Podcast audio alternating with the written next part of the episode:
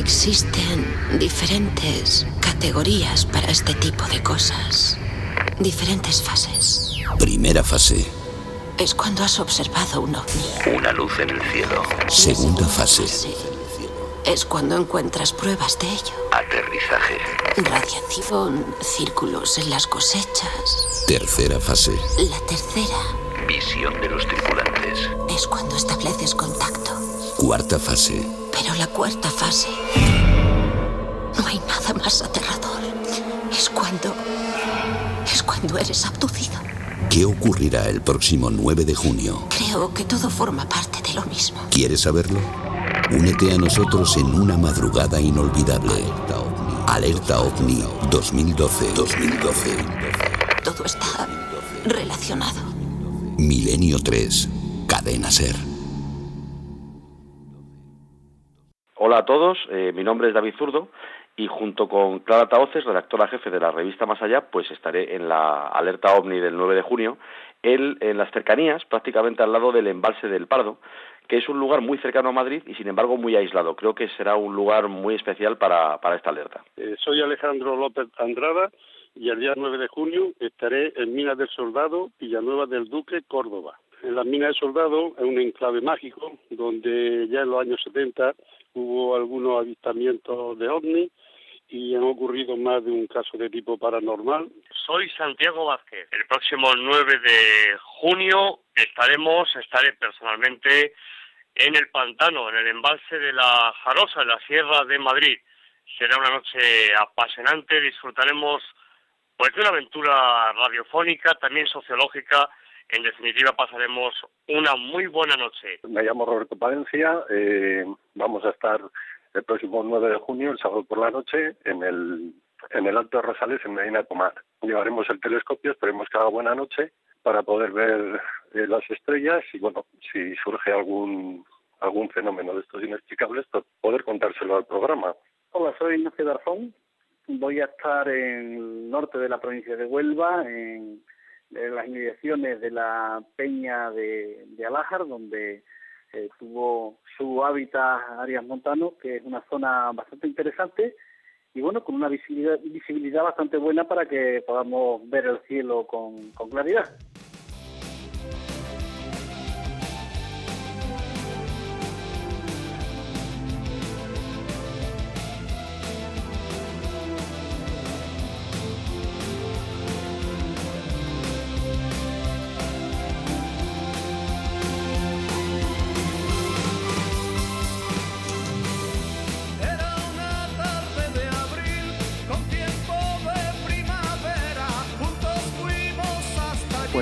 Míticos Medina Zahara, para nosotros ya compañeros, compañeros del misterio, y que han sido una gente muy valiente.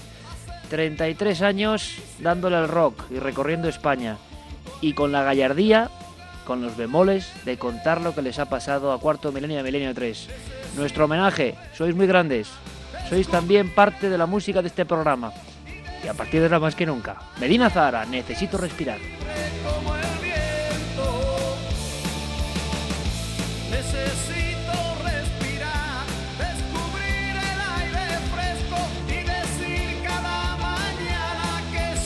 Y además es que a mí me, emociona particularmente. Hemos escuchado mucho a Medina Zahara ¿eh? y a Triana y tantos clásicos, pero Medina Zahara siguen ahí. Y bueno, uno de sus componentes, varios de sus componentes, pero uno de ellos eh, nos contaba la semana pasada ese encuentro impresionante yendo ya hacia Zafra, provincia de Badajoz. Y que gente de su prestigio dentro de su mundillo, gente que no tiene que contar nada, eh, que le puede pasar factura en el mal sentido, porque hay mucho ignorante por ahí, ¿no? Al revés, que diga, oye, hemos visto esto. Y como seguidores del programa, ahí lo contamos. Y puede ser importante por lo que está ocurriendo. Eso a mí hace mm, que me quite el sombrero, sinceramente, ante la gente de ley. Gente de ley que todavía sigue. Auténticos currantes del rock, auténtica gente buena, auténticos artistas. Medina Zara.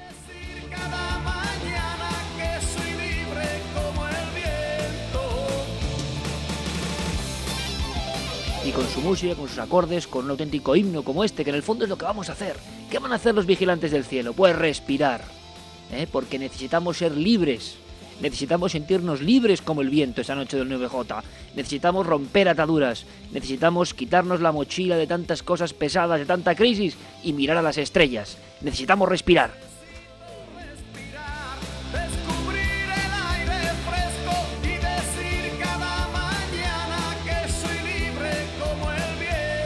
Y libres como el viento, habrá amigos vigilantes del cielo en toda España.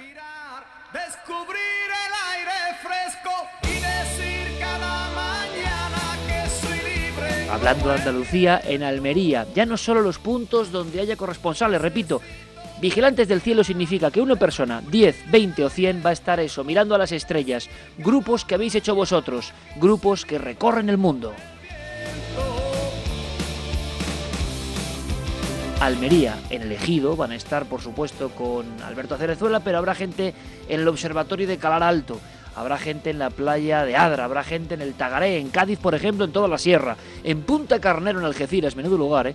Lugar, por cierto, de la aparición de una de estas sombras increíbles, en Chiclana de la Frontera, en Sanlúcar de Barrameda, en el Coto de Doñana, en el Cabo de la Plata, en la playa de los Bateles, otro lugar mítico con Il de la Frontera, un encuentro en el año 89, en la playa de Rota, en Rota, en Camposoto, en fin, en un montón de sitios. En Córdoba, por ejemplo, para que notéis, tendréis amigos en Cabra, en el Parque Natural de la Sierra Subbética, en la Trasierra, en el Cerro de la Virgen de la Estrella, en Villar del Río, en el embalse de Sierra Bollera, en el Cercado del Cristo, en el Pedroche, en Córdoba, en Granada, en el Llano de la Perdiz, parece que se va a acumular muchísima gente, en el Mirador de Rubite, en toda Sierra Nevada hay puntos de gente observando el cielo, en la Fuente del Hervidero, en la Zubia, en Cumbres Verdes también, en Huelva, por ejemplo, en Minas de Río Tinto, en el Portil, en la de Santa Brígida, en Ermita de Santa Brígida, perdón, en Galaroza, en el Portil de Punta Umbría, hemos dicho, en la Sierra de la Cena, diferentes puntos importantes con mucha gente dispuesta a asombrarse con esos cielos. Algunos de los cielos más hermosos de Europa los tenemos, los podemos ver en nuestro país. En el santuario de la Virgen de la Cabeza habrá gente, muy simbólico también, en Andújar, en el paraje de la Cañada de las Azadillas, en La Pandera, en Jaén, en los llanos de Palomares, en Despeñaperros, en diferentes puntos de esas curvas míticas, ¿verdad? En el Cerro del Cabezo, en Lopera, en Jaén, en la Ermita de la Virgen Blanca, en el Cerro, en plena capital, en los Villares, eh, lugar de otros sucesos realmente inquietantes. Toda la geografía, yo me estoy dando cuenta, todos los lugares de misterio van a tener un testigo, de cualquier edad, de cualquier profesión. Con la situación económica que tenga, que no lo sabemos, buena, mala, mediana, da igual. Esa noche todos somos uno. Todos miramos al cielo el 9 de junio. ¿No es hermoso? Oye, no importa de dónde vienes, a dónde vas, qué es lo que pasa contigo, cuál es tu pasado, qué es lo que piensas incluso de los ovnis, del mundo, si eres de izquierdas, de derechas, del Real Madrid o del Barça, nos da exactamente igual. Todos uno, 9J, el espacio es mucho más grande como para estar mirando nuestras diferencias. El espacio es hermoso, el espacio es misterio, y al espacio miramos, y quizá el espacio nos responda el sábado 9 de junio.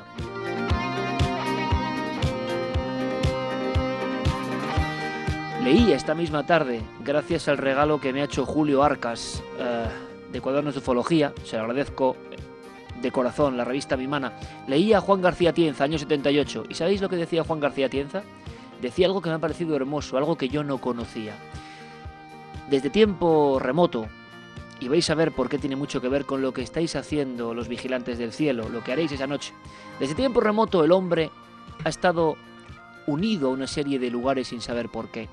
Desde tiempo remoto el ser humano ha buscado nudos de poder, nódulos energéticos, lugares donde se encuentra bien, en paz, o lugares donde trasciende. En fin, lugares especiales. Y decía Tienza, algo ocurre con los investigadores, por ejemplo, de los ovnis. Algo ocurre con gente como, como yo, con gente que es más importante, como vosotros. Los investigadores del tema ovni, sabiéndolo sin saber, caramba, están volviendo a los mismos lugares, están preguntándose por el misterio en los mismos lugares, están andando el camino de los viejos maestros hacia los mismos lugares, están con la libreta, la cámara y la mirada en el cielo en los mismos lugares. Y decía Tienza, ¿no será todo esto de los ovnis el mismo fenómeno iniciático, la misma raíz? ¿No nos llama exactamente lo mismo? Pues la gente, público, vosotros, los queridos amigos de Milenio, parece que sí lo entienden y que sabiéndolo o sin saber, están esparciéndose buscando los lugares míticos. Algunos han elegido un sitio por su orografía, por el cielo, y no saben que allí, precisamente allí, en algún momento alguien se encontró con el misterio muy de cerca. ¿Y no es fantástico que esa iniciación del fenómeno ovni, esa conexión entre el fenómeno y lo sagrado, nos sigue impulsando en pleno siglo XXI? En Málaga habrá gente en el Torcal de Antequera, en Ronda, en todos los montes de Málaga, en Torre del Mar, en Benalmádena, en la playa del Peñón del Cuervo, en la Moroma, en Puerto del Viento. Eh, si digo algún nombre mal, eh, me tenéis que perdonar porque no conozco toda España, por desgracia, por desgracia, me gustaría a mí. En Sevilla habrá gente en Gerena, en Core del Río, en Montequinto, en Palomares del Río, en Gelbes, en Aznalcóllar, en el Viso del Alcor, en todo el Aljarafe, en los Pinales de Aznalcázar, en Aragón, habrá gente en Teruel, en el Cerro de Santa Bárbara, en toda la capital, en Zaragoza igual, y también en Los Monegros, en Asturias. Habrá personas en el Pico Jano, en el Angliru, ni más ni menos, en el Cabo de Peñas, en Monteaguro, en Muros, en toda la zona del Nalón, en la Sierra del Áramo. En Cantabria habrá personas, aparte de los puntos oficiales, en este caso el Ocobe del Soplao con Diego Marañón, habrá personas, bueno, pues en todas partes, en todos los pueblos, destacamos Casares, Ucieda, Otañes, toda la zona de Liérganes, Pámanes, gente mirando al cielo, dejando su quehacer cotidiano para simplemente mirar al cielo con un móvil, escuchando la radio y dispuesto a ser corresponsal. Cada uno de ellos, yo presumo que puede haber decenas de miles de personas en España mirando al cielo, ya no solo escuchando la radio, sino mirando al cielo, y seguramente cientos de miles de personas, quién sabe si millones, en todo el planeta el 9 de junio.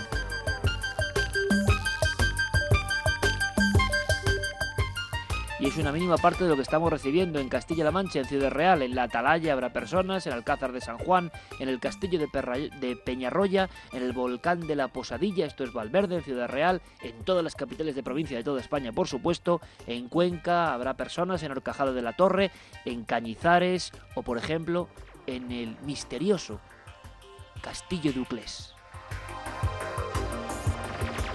En Guadalajara sabemos de vigilantes del cielo, en Gargoles de Arriba, en la zona del Ayedo de Tejera Negra, en Altos del Barahona, entre Soria y Guadalajara. En Toledo habrá personas en las herencias, en el Valle del Tietar, todo Toledo capital desde luego. Ayer estuvimos en una zona, eh, en un cigarral perteneciente a Casa Adolfo, eh, donde nuestro compañero Luis Rodríguez Bausá ha instalado ahí eh, el epicentro de Alerta OVNI 2012. Ayer estuvimos Carmen y yo allí y de verdad qué paz, qué lugar. Me quedé muy impresionado. Eh, he leído mucho a Gregorio Marañón y Gregorio Marañón hablaba de la paz de los cigarrales, observando a Toledo en esa quietud de siglos. Bueno, pues sentí lo mismo. Qué fortuna los que vayáis a Toledo, de verdad. En el Monte de las Cruces, en Toledo, que no sé cuál es exactamente, también habrá personas. Montes de toda España, en Ávila, en diferentes pueblos eh, y en la capital. En Burgos, también en la capital y en la Sierra de la Demanda, diferentes puntos. En la capital, en León, eh, por supuesto, y en Magad de Cepeda. En Palencia habrá diferentes grupos, los más numerosos en la zona de Soto del Cerrato. Salamanca capital y mucha actividad en Peña de Francia, como es lógico, zona ovni, y en las Batuecas, zona ovni. Yo me pregunto, ¿lo han elegido porque lo sabían o lo han elegido inconscientemente? Y eso todavía es más misterio. En la ermita de Ontanales en Segovia, en la zona de Riaza. Habrá gente, también en el pico de Urbión en Soria, uno de los elementos míticos de la España mágica, en Valladolid, en Montalegre de Campos y, e incluso en, cerca del repetidor de la cadena SER en Valladolid, en pleno Valle del Esgueva. En Zamora, en la Sierra de la Culebra, lugar del lobo mítico, habrá personas y también cerca del lago de Sanabria. Y así por toda España, lo que es Cataluña, Madrid, eh, Ceuta y Melilla, eh, toda la comunidad valenciana, Galicia, Extremadura, País Vasco, lo daremos la semana que viene porque es imposible. Eh, así que la semana que viene, más lápiz y papel. De todas formas, Guillermo León en ikerjiménez.com ikerjiménez.com, Guillermo León llevando todo el dossier. Ahí vais a tener no solo la lista de los corresponsales, de los lugares donde va a haber un corresponsal de la cadena SER, uno de nuestros compañeros, sino de dónde habrá vigilantes del cielo. Que tengáis un mapa completo para saber dónde habrá en vuestra provincia, cercano a vosotros, un grupo de vigilantes del cielo. Ojalá haya muchas amistades y de verdad eh, se forjen eh, nuevas ganas de investigar, que eso es lo que motiva toda esta operación de alerta ovni. Y haya muchos niños, claro que sí, ¿por qué no? Aunque estemos esta tarde, muchos niños en esta alerta del 9J. Posiblemente ampliemos el horario, posiblemente ampliemos el horario. Solo os puedo decir que tenemos ya luz verde por parte de la cadena SER para si ocurre algo, ampliar horario. O sea que puede ser una larga noche. ¿Queréis compartirla con nosotros? Me cuentan que, por ejemplo, Ángel Briongos y la gente del Observatorio de Aragón han hecho muy buenas migas y en Calatorao tendremos uno de los telescopios más potentes del mundo buscando cosas.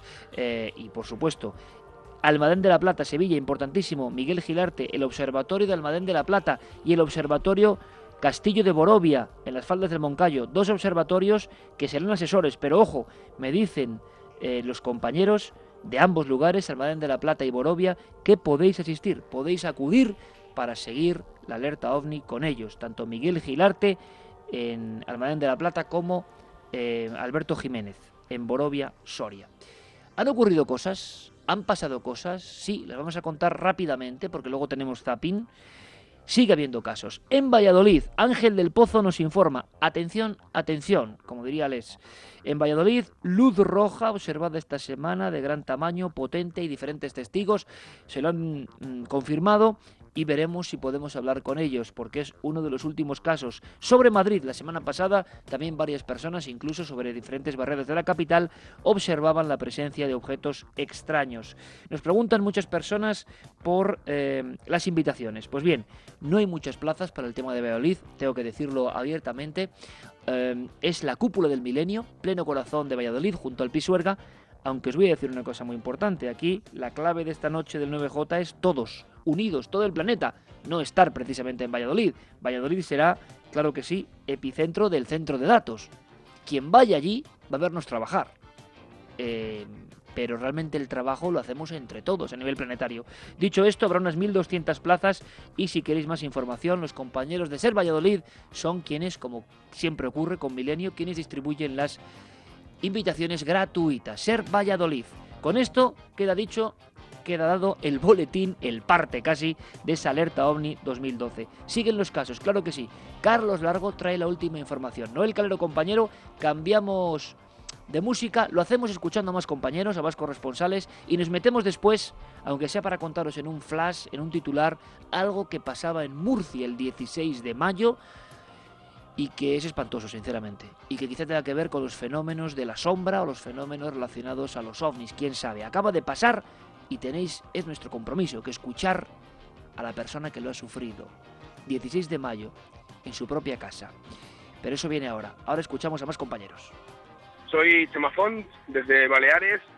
Tenemos previsto estar en el Mirador de Naforerada, entre Soller y Vaidemosa, en el municipio mallorquín de Dellá, puesto que es una de las zonas donde más avistamientos supuestamente se han visto en, en nuestras islas. Soy Pablo Torres, eh, la noche del 9 de junio pues estaré con, con Francisco Minaya en el Cerro de los Ángeles eh, de Madrid.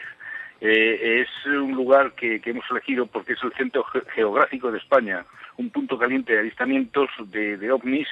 Hola, un saludo a todos los milenarios, soy Carlos Ollés y el próximo día 9J estaremos en el pantano de la Loteta, una zona muy emblemática y especial, hasta muy cerca de la zona del Moncayo, un lugar mágico donde los haya.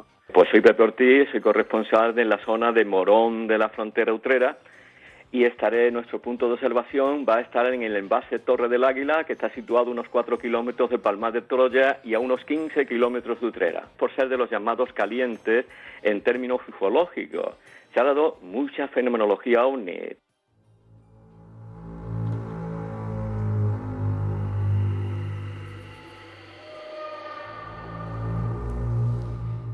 Carlos Largo, compañero, buenas noches. Buenas noches, Iker. Eh, está abierta, por supuesto, la encuesta, como siempre, en ikerjiménez.com en torno a los ovnis. Vamos a hacer un estudio, un estudio sociológico puro y duro de cómo está el tema hoy en día. y tenéis toda la información en ikerjiménez.com. Y vías de contacto ya más que sabidas. Facebook, Twitter, La Nave del Misterio, vías oficiales, cadenaser.com y milenio3 arroba cadenaser.com. Bueno, dicho todo esto, vamos al meollo de los casos. 16 de mayo, Murcia, una persona angustiada, Carlos. Pues sí, nuestra amiga es Elena, nos escribía, ya lo adelantabas eh, la semana pasada, muy angustiada, con mucho miedo por una vivencia que había tenido en su propio domicilio, en su propia casa, en una pedanía eh, muy cerquita de, Murcia, eh, de la capital.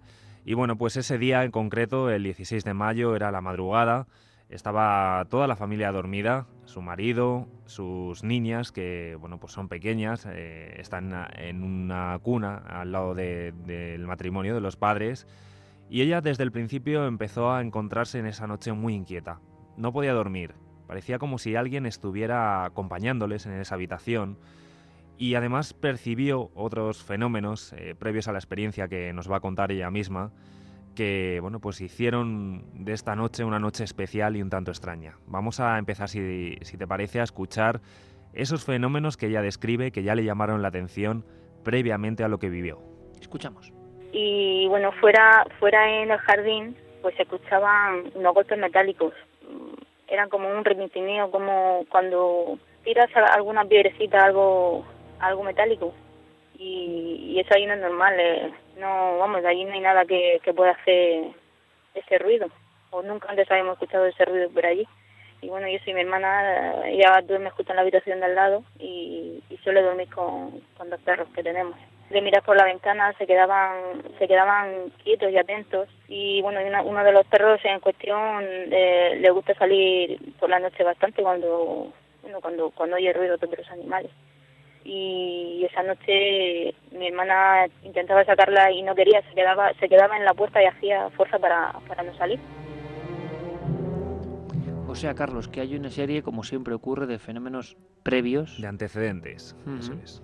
mm, de elementos que van conformando una noche que ya es distinta. Claro, algunas personas pueden pon- pensar, ¿no? Esto predispone, esto coloca la mente en un nivel que no es especialmente objetivo. Bueno, hay estudiosos que dicen todo lo contrario.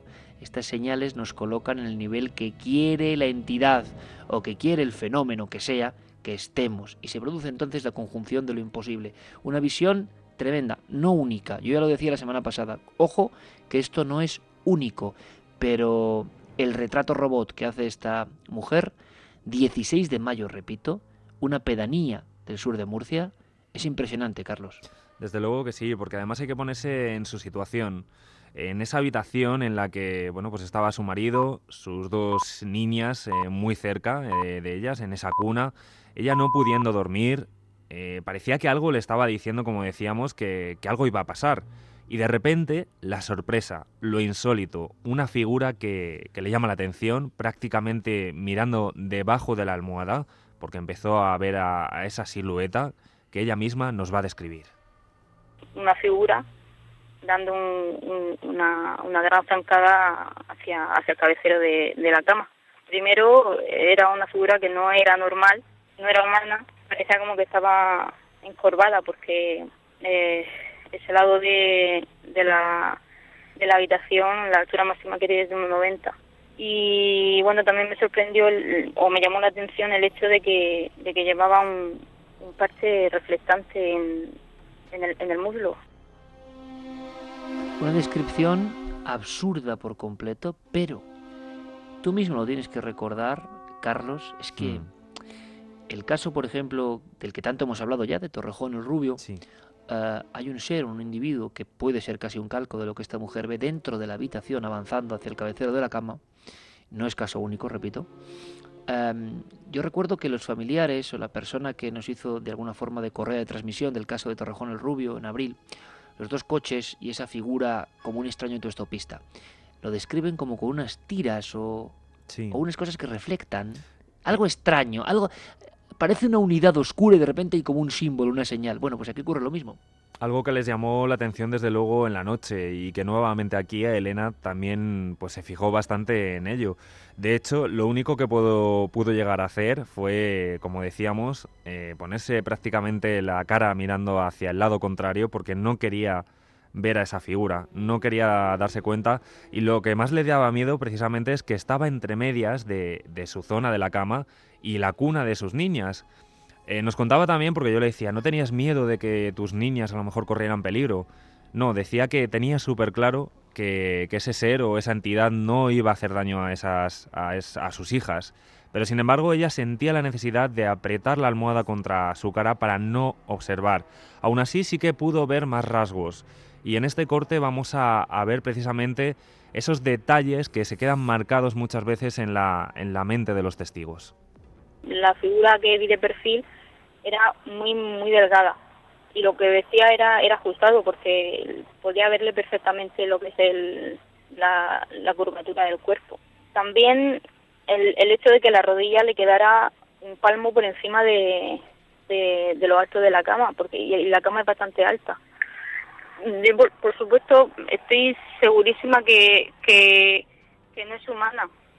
No, porque era exageradamente alta, delgada, el, digamos que la proporción del cuerpo no era no era lo, lo normal.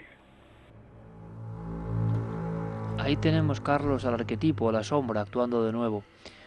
Em, un retrato robot que tantas veces hemos escuchado, anotado, dibujado, perfilado. Y la sensación, como yo decía antes, la sensación que tienen muchos investigadores, una línea de investigación que al final estaba en tierra de nadie. Desde el principio, los investigadores del misterio, vamos a llamarlo de los encuentros cercanos, se decantaron por dos posturas evidentes. Una, pues como lo que hablábamos del Yeti, entidades biológicas, entidades viajeras del espacio, o quién sabe si del tiempo, pero bueno, entidades físicas que vienen aquí por algo. Suena extraño. Versión 2, fraude, equivocación, error, mala interpretación, mmm, visiones. Y entre esas dos esferas de pensamiento había una tercera, eh, por ejemplo, de Pierre Delval o tantos otros investigadores, Jacques Vallée incluso, que hablaban de un pasaporte a Magonia, un pasaporte a, a un mundo diferente, un mundo onírico, como si el mundo de lo mental, el mundo no científico, no físico, pero que existe, digámoslo así, pues como la materia oscura de la realidad, no del universo, sino de la realidad, se representa ante nosotros. Y el contenido psíquico, es decir, lo que impregna al testigo, lo importante que es para el testigo, el miedo que le da al testigo, la vida que le va a cambiar al testigo, todo eso es lo importante. El trasvase de información importante es ese. Por eso un detalle, por eso un rasgo, pues como cuando somos niños y algo se nos queda muy profundamente, incluso intentamos desterrarlo de la mente y sigue ahí, sigue ahí, aquella cara, aquella casa, aquella comida, aquel patio, lo que sea. La fuerza arquetípica, onírica, entre la verdad y la leyenda, entre el mito y lo físico está jugando ahí. Por eso, muchas veces, estos encuentros, que son reales, como la vida misma, yo ya no quiero disimular, ni tengo por qué, son reales. Por supuesto, hay un porcentaje explicable. Hablo de los casos que sabemos que, que se transmite, que hasta el investigador sabe perfectamente que esa persona no miente. Pues esos casos tienen ese componente importantísimo que carga al testigo, carga con la sensación de un, de un, peso importante, la sensación de que ha sido visitado por algo incomprensible. Y no hay duda, como los miembros de Medina Zara la semana pasada, eh, cuando eso se cruza, es como un símbolo, como una señal, como algo que advierte, que tiene que ver con quien lo ve. Y todo eso se ve, y tú lo sabes, Carlos, por Hmm. la última sobredosis de casos y de testigos. Da igual, todos tienen algo, esa especie como de desgarro, porque ellos saben y no saben cómo explicarlo, que han estado viendo el espejo quizá de otra realidad, que se representa muy de vez en cuando, y que puede ser muy absurda. Lo cuentan con esa absurdez, sin temor a que no se les crea, porque si alguien quiere inventarse algo, lo inventa para ser creído, no un tipo de esa estatura, con la cabeza bombada, que apenas cabe en la habitación y que tiene un parche. Además, que el detalle de que todos los testigos eh, pues eh, lo viven con una crudeza, con un terror que, que, luego les afecta a su vida diaria. Elena nos contaba que a día de hoy todavía no duerme bien. Por el día claro. todo está normal, pero cuando llega la noche le entra el pánico, enciende las luces de, de, la casa, no puede dormir con todas las luces apagadas. E incluso, ahora que ya empieza el buen tiempo, cierra todas las ventanas, no puede, Claro. no puede tener las ventanas abiertas. Y lo único, fíjate, estaba escuchándote con esas teorías que hablabas sobre este tipo de experiencias. Eh, Elena también nos contaba el detalle de que ella se encontraba como un estado onírico precisamente, Claro. como un estado de somnolencia y que lo único que le despertó y que hizo desaparecer esa, esa visión, digamos, de este, de este individuo que ella vivió de forma tan real y que, como tú has dicho, es real porque lo han contado eh, muchos testigos, fue el llanto de su niña. Empezó a llorar y el marido de, de Elena rápidamente encendió la luz y aquello desapareció. Toda la sección que yo hago en Cuarto Milenio, Carlos, de casos límite, en el que está protagonizado por lo mismo. Eh, he elegido casos españoles y que a mí me impresionaron. ¿Por qué a nosotros nos impresiona? ¿Por qué tú, Carlos, cuando vas a uno de estos casos, hay algunos que calan muy hondo, que no sabes bien por qué? Un dibujo que de repente tiene un contenido psíquico. Eh, un contenido que no es objetivo, no es ni mejor dibujo ni peor, no es ni más espectacular ni menos, tiene simplemente algo, un código visual que se te queda metido en las neuronas, que para ti es importante. Bueno, pues eso ocurre con las visiones, las visiones arquetípicas, las visiones de algo que es muy clave y que va a ser clave. Lo importante es la reinterpretación para el testigo. Cosas absurdas, por eso gente mm, totalmente lógica, te cuenta cosas completamente ilógicas, sin ningún temor. Precisamente uno de los puntos de Vigilantes del Cielo, y que lo sepan bien los compañeros, es Punta Carnero, en Algeciras. En Punta Carnero, un médico, el doctor Rivera, iba con su motocicleta, año 66, y sintió, en mitad del silencio del sopor de la tarde, Cádiz, eh, una extraña sensación, como que alguien le estaba mirando la nuca y no le estaba mirando nadie la nuca en ese momento, pero él sintió como esa alarma ya absolutamente atrofiada que quizás siendo otra especie o algo mucho más remoto teníamos en perfecta disposición. Es un estado de alerta, como contaba esta mujer en Murcia. Se giró y al otro lado enfrente había un ser, un ser de baja estatura, un ser embutido en un traje negro o en una piel negruzca, estaba de perfil, tenía el cráneo bombado, una, un mentón eh, muy visible, una cara que parecía entre de anciano y, y de alguien que sufría. Y lentamente, analizar el absurdo, fue pasando el pequeño camino del faro de Punta Carnero. Soledad absoluta. En todo ese momento parece que el tiempo y el espacio no tienen sentido, y aquellos segundos son horas para el testigo. Sin embargo, el testigo deja la moto y sale corriendo detrás del ser que se ha ido adentrando en el bosque dando una especie de saltos. Es algo tan incomprensible que de pronto el testigo, el doctor, ni más ni menos ginecólogo Rivera, eh, se da cuenta de repente de que está despertando de una especie de sueño, de sopor, pero aquel ser se está alejando, es real, le ha metido en su mundo por unos instantes.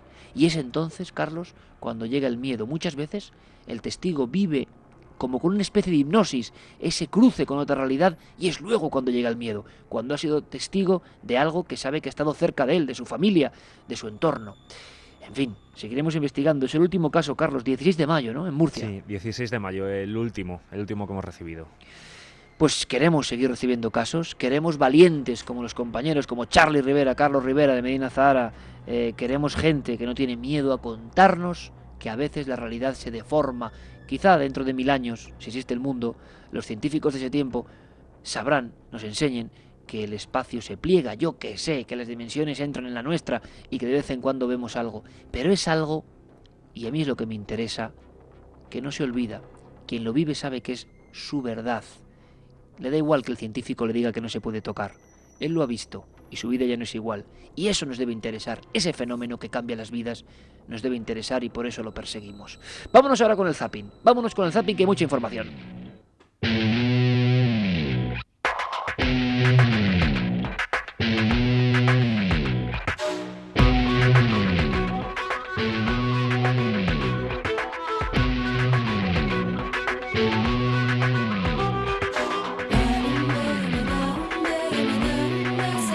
Maravillosa sintonía con la que siempre saludamos a Diego Marañón, el hombre que va a estar en el exterior de la cueva del Soplao, menudo lugar en la Cantabria donde ha habido tantos casos de apariciones de este tipo. Diego, buenas noches. Allí vamos a estar. Buenas noches, Iker, ¿qué tal? Espero que el ser de Escalante, el ser eh, de Puente San Miguel, el ser de Isla, se pasee por ahí Pues yo espero y que lo no, porque- captures, amigo.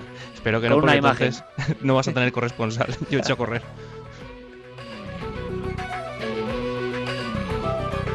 Te aseguro que yo he sentido alguna vez muy de cerca el miedo al, al ovni simplemente, ¿eh? no al ser. Y es un miedo que no se olvida. Madre mía. Vamos a ir viajando por el mundo, Diego. em, un programa que tú sé que le tienes muchas ganas porque, porque es un programa que está causando un enorme impacto y que íbamos a comentar, no nos dio tiempo. Hmm. Em, cuéntanos, empezó el 13 de mayo del 2011, 13 de mayo, Fátima, y, y es un programa que, que se mete a fondo en experiencias un poco al límite, ¿no? Sí, eh, vamos a hablar de un programa que está causando bastante sensación en la televisión holandesa. Eh, el programa se llama Nacht Wakers y eh, pues se emitió, como dices, empezó a emitirse hace un año, está en su primera temporada, a punto de terminar.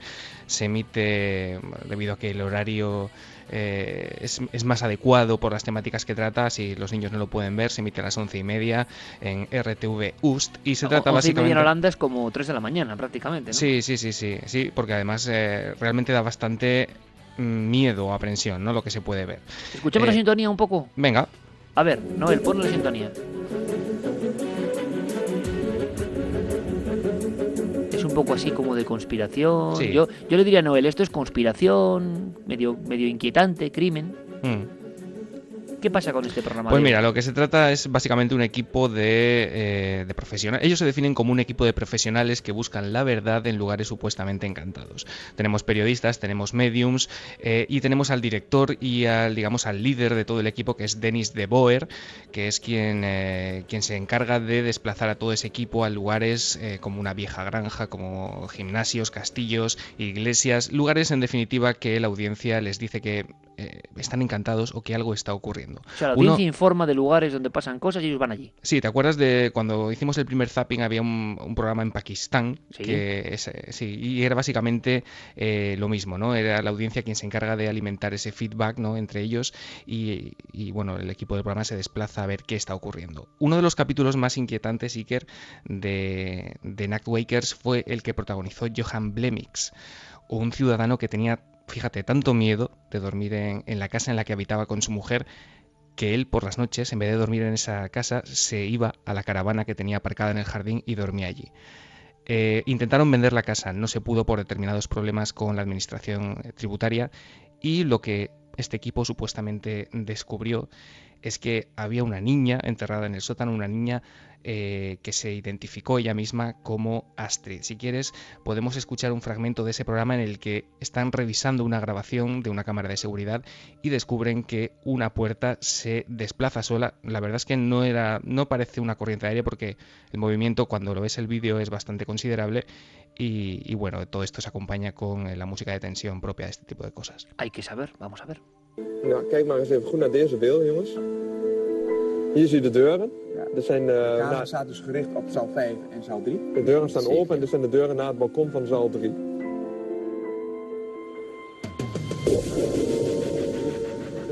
Zie je? Zag je dat? Ja, ik, ik, ik zal nog een Aquí- klein stukje terugspoelen, zal ik het fragment nog een keer.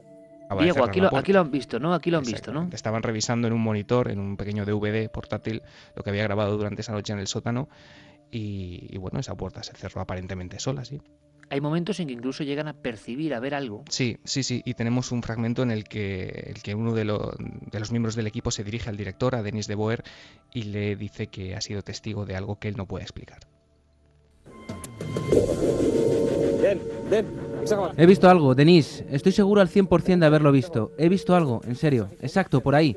Tenemos que ir allí entonces, al otro lado. ¿Y qué era? Eso me gustaría a mí saber. Está pasando con algunos programas, ¿no? Que mm, No van más allá, Iker, te diré. ¿eh? No. Quiero decir, na- no, se quedan en la mera, no, no voy a decir anécdota, pero en el medio, en el mero impacto visual y, y lo estiran y lo estiran y te pueden Yo he visto, fíjate, Diego, y bueno, esto lo haremos, hay algún programa eh, con muchísimos medios norteamericano, Mm. eh, van a lugares y claro, y a veces pasa alguna cosa, y está muy bien, ¿eh? y lo hace muy bien, pero claro, mm, ¿cuál es el problema? Em, y lo sabemos bien quienes estamos en los medios, creo yo, no sé, a veces lo dudo también, pero que al decimoséptimo programa donde el estímulo es el mismo, ya has matado al propio estímulo, ¿no? Ujú. Eh, y entonces eso ya tiene soluciones diferentes. Claro. Y hablando de diferencias, podemos ir con algo que le tengo muchísimas ganas, Diego.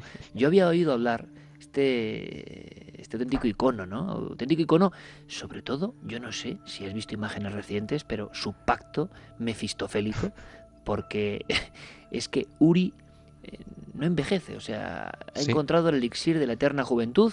Yo no sé si sigue igual, lo que sí sé desde hace unos años es que hay un enorme éxito con un formato televisivo que tiene que ver con él. Sigue exactamente igual y además cada día más delgado. Creo que un día va directamente a desaparecer Uri Geller. Cada día, la dieta Uri Geller es lo que faltaba. Sí, vamos a hablar de El Sucesor. ¿Qué es, el, suce- eh, qué es el sucesor? Pues es un concurso de televisión que comenzó en 2007 en Israel y que, atención, porque se ha extendido a países tan dispares como Alemania, Holanda, Hungría, Grecia, Turquía, Rusia, Canadá, Australia, Finlandia, el último Iker el año pasado, en 2011, que todavía se está emitiendo en el canal 5 de Suecia. ¿Qué se trata de encontrar aquí? Pues como su propio nombre indica, al sucesor, al próximo Uri Geller. Eh, se trata de un concurso en el que varios ilusionistas o mentalistas eh, hacen sus actuaciones frente a una serie de jueces, frente al propio Uri Geller, que está allí como jefe supremo de todo aquello y controlando. Pero Uri es juez. Sí, sí, sí. Uri es el, digamos, el cabecilla de los jueces y el que tiene la última palabra sobre quién es su, su sucesor. Porque me estoy imaginando a un mentalista o a alguien que tiene un paragnosta. Sí, también está vota haciendo la audiencia. truco, claro, y estás delante de Uri mirándote con esa cara, no te sale nada, claro. No te sale nada. Si quieres podemos escuchar cómo lo presentan en el programa Iker. Vamos allá. En estos momentos nos sintonizan 11 países de todo el mundo que participarán en la búsqueda para encontrar al sucesor de Uri Geller. Esto ocurrirá justo después de las actuaciones de los finalistas. Ahora recibamos al hombre que tiene a tres aspirantes compitiendo para ser su sucesor. Les presento al único y genuino Uri Geller.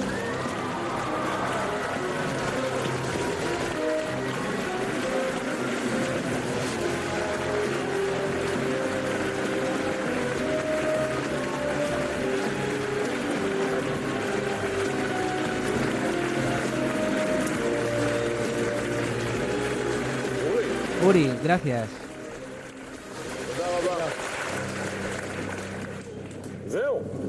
Aquí estamos. Esta noche coronarás a tu sucesor. Eli, desde que comencé mi carrera sabía que llegaría este momento. Estoy listo para aceptar la elección de la audiencia y para anunciar a mi sucesor. Para ser sincero, este es un momento feliz y a la vez triste, pero más que ninguna otra cosa, es un momento emocionante. Vamos a empezar, ¿de acuerdo? De acuerdo.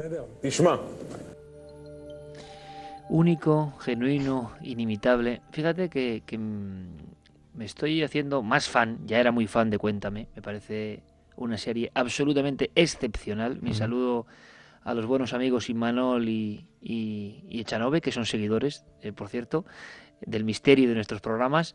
Eh, bueno, es que es increíble el programa en el cual sale toda España imitando el momento Uri con Íñigo. Uno se da cuenta de que si se hace la historia de la televisión en España, de elegir una de las imágenes, entre las cinco imágenes, Hmm. está sin duda Uri y ese momento. Pero es que lo increíble, Diego, y a eso vamos, es que han pasado prácticamente 40 años. Y Uri sigue siendo recibido, me parece muy bien, con estas salvas de aplausos. Ha mantenido su leyenda. Pero hasta- no sabes hasta qué punto este programa, el sucesor, ha tenido picos de espectadores de casi el 40% de la audiencia Iker. Eso en 2007, ¿eh? que se dice pronto. Se dice pronto. Sí, la verdad es que la polémica ha acompañado a este formato también, porque fíjate que hasta la Sociedad Israelí de Magos se levantó en armas, porque claro, Uri siempre ha dicho que eh, este show no implica trucos de mano, digamos, sino que los participantes o, su sucesor realmente tiene que tener poderes sobrenaturales como los que él eh, afirma poseer, ¿no? Entonces, pues eh, magos israelíes, pues como Dandy Asraf o Eliron Toby, eh, iniciaron una campaña de acoso y derribo contra el show diciendo que no era más que una engañifa prácticamente y que todo lo que se veía estaba perfectamente orquestado e ideado por Uri. Si quieres Con Uri, con, escuchamos... con el efecto Uri, por cierto, siempre pasa lo mismo. Sabemos que en España, desde aquel septiembre del 75, siempre lo mismo también, ¿no? Claro, claro, claro. Si quieres escuchamos, Iker, eh, la final de aquel año de 2007, ya te digo que, que el último se ha ido se ha ido extendiendo a otros países, en el que ganó eh, pues uno de los tres aspirantes. Vamos a escucharlo. Ehud, Lior, uno de vosotros es el sucesor. Uno ha recibido el 25% de los votos y el otro tiene una aplastante mayoría con el 52% del apoyo del público. ¿Hay algo que queráis decir antes de que anuncie los resultados? Lior? No puedo pensar en nada ahora mismo. No hay palabras. ¿Qué hay de ti, Ehud? Simplemente gracias, muchas gracias a todos. No importa lo que ocurra, este es el mejor premio. Los amigos que nos llevamos.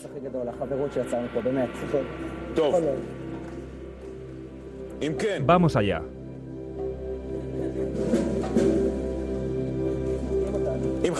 Con el 52% de los votos de todo el mundo, del público en plató y de los telespectadores desde sus casas, el gran ganador del concurso y el sucesor de Uri Geller es Lior Sushard.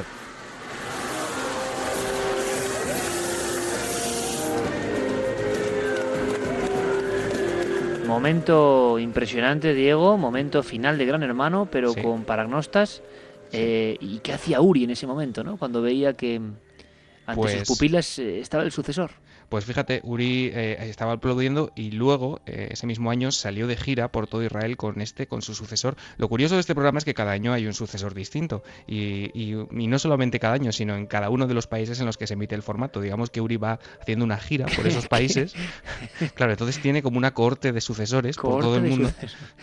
Pero, es- pero vamos a ver, pero, pero y, y- y como ocurre en otros realities, eh, mm, ¿hay peleas entre sucesores también? ¿Peleas mentales o físicas? Bueno, eh, sí, sí, eh, y sobre todo en el formato que se adaptó luego en Estados Unidos en la NBC, que se llamó Fenómeno, que era una especie de spin-off de este concurso, eh, se ha llegado a enfrentar de forma cruenta, casi te diría, tuvieron que irse a publicidad, yo lo he visto, algún, algún aspirante a ser el sucesor de Uri Geller con Chris Llegó a ser, un, ajá, llegó Con a ser Chris- un momento tinaja, como el famoso momento de, la tinaja de Ricard Bru y... Y se enfrentó el aspirante con Chris Angel, que es, digamos, el ayudante, un famosísimo mago estadounidense, que es eh, pues el, el- el enlace con, con la audiencia de Estados Unidos, ¿no? Madre mía, más cosas del sucesor. Tenemos un documento más. Tenemos un tercer corte en el que es muy curioso porque se repite, o uno de los aspirantes eh, repite el famosísimo truco, eh, el famosísimo número que en el que Uri Geller dobla eh, las llaves. Así que lo escuchamos. ¿Sabéis cómo voy a comenzar mi actuación? ¿Cómo? Con una llave. Antes del show les pedimos a algunas personas que trajesen llaves. Levanten sus manos. ¿Alguien ha traído una llave? ¿Quién tiene su llave? Me disculpo de antemano por lo que va a ocurrir a sus llaves. Aquí están las llaves. Vamos a hacer algo realmente especial. Coge una llave y sujétala entre dos dedos. Así, con la otra mano también. Excelente, Margol. Por favor, tú también. Excelente. Ahora las dos. Cerrar vuestros ojos y concentraros. Por favor, ejercer presión sobre la llave como si quisierais doblarla, pero ya os aviso de que no podrás. Inténtalo, inténtalo, Margol. Tú no hagas fuerza. ¿Cierro los ojos? Sí, ciérralos. Margol, tú no ejerzas presión, solo sujétala. Y yo cierro los ojos. Tú puedes mantenerlos abiertos. Concéntrate. ¿Sientes algo extraño? ¿Frío? ¿Calor? Siento que se está doblando. ¿Tú estás ejerciendo presión? Sí. Pero tú no, ¿verdad? No. ¿Qué sientes?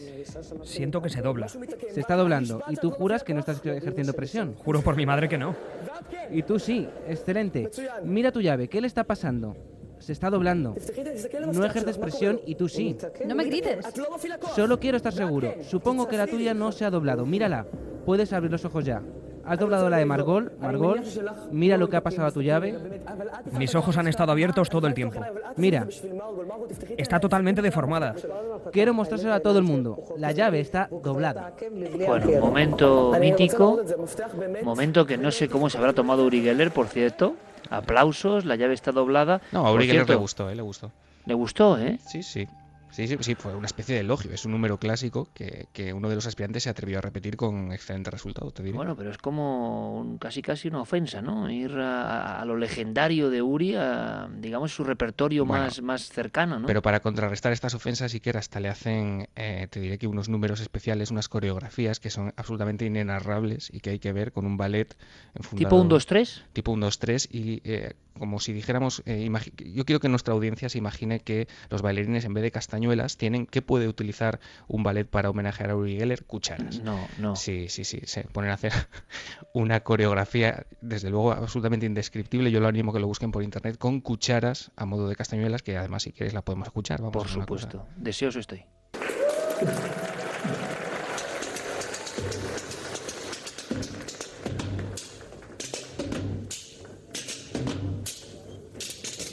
Ahí tienes la escucha, así que. Esta especie de rumba delirante con cucharas. Es una rumba eh, israelí. es rumba israelí con cucharas. Mira que he escuchado cosas raras, ¿eh? Yo creo que el zapping nos va a dar muchas sorpresas. ¿Y Uri, y Uri ¿qué, qué hacía cuando estaban los bailarines de las cucharas? Pero él disfruta. Él, es- disfruta, es un tío grande, es un tío sí, grande. Sí, sí, él se siente el, el centro de todas las miradas, ¿no? Porque todo el mundo, desde luego, está, haci- está haciendo lo que tú estás preguntando ahora qué, y qué piensa Claro, de todo esto. Hay que decir una cosa, ¿eh? Está Eh, encantado. él, eh, está encantado.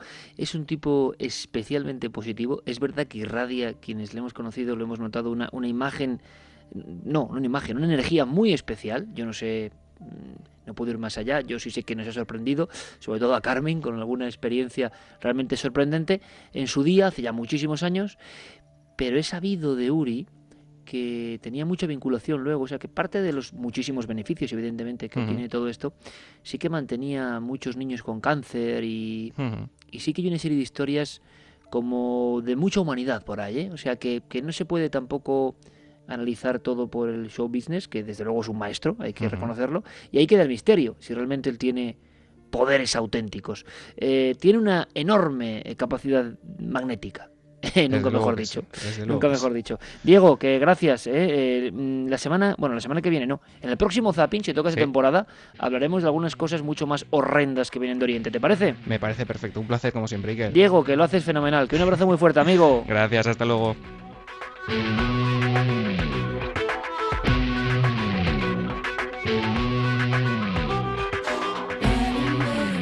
Y también tengo que decirlo, lo hace fenomenal Fermín Agustí con nuestros compañeros de informativos. De verdad que ese momento del espectáculo le, le va, le va a Fermín el tema de, del reality, ¿eh? O sea, estaba metidísimo traduciendo eh, el contenido de esa especie de delirio israelí.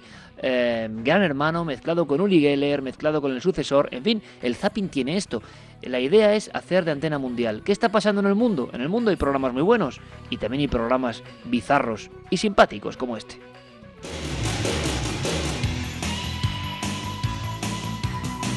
Como el sucesor, con Uri Geller, ni más ni menos. Bueno, nosotros ya plegamos velas de esta nave del misterio, capaz de transformarse en navío con dracar o en cápsula sideral, y seguimos emocionados con 9 de junio. Recordadlo, es la gran cita, 9 de junio, en toda España, en todo el mundo. Daremos más datos la próxima semana, por supuesto, los últimos datos ya, antes de que vayamos a Valladolid y que todos estemos interconectados. Mañana, cosas, creo, muy interesantes, hechas con mucho cariño en cuarto milenio. Gracias por después de siete años la confianza que nos dais. Estamos ya al final de la temporada y es un honor. Eh, no sé por qué ocurre, pero tenemos mucha suerte de contar con todos vosotros año tras año eh, y con ese afecto. Gracias de todo corazón. Lo digo porque lo siento. Hasta la próxima semana amigos, ser muy felices.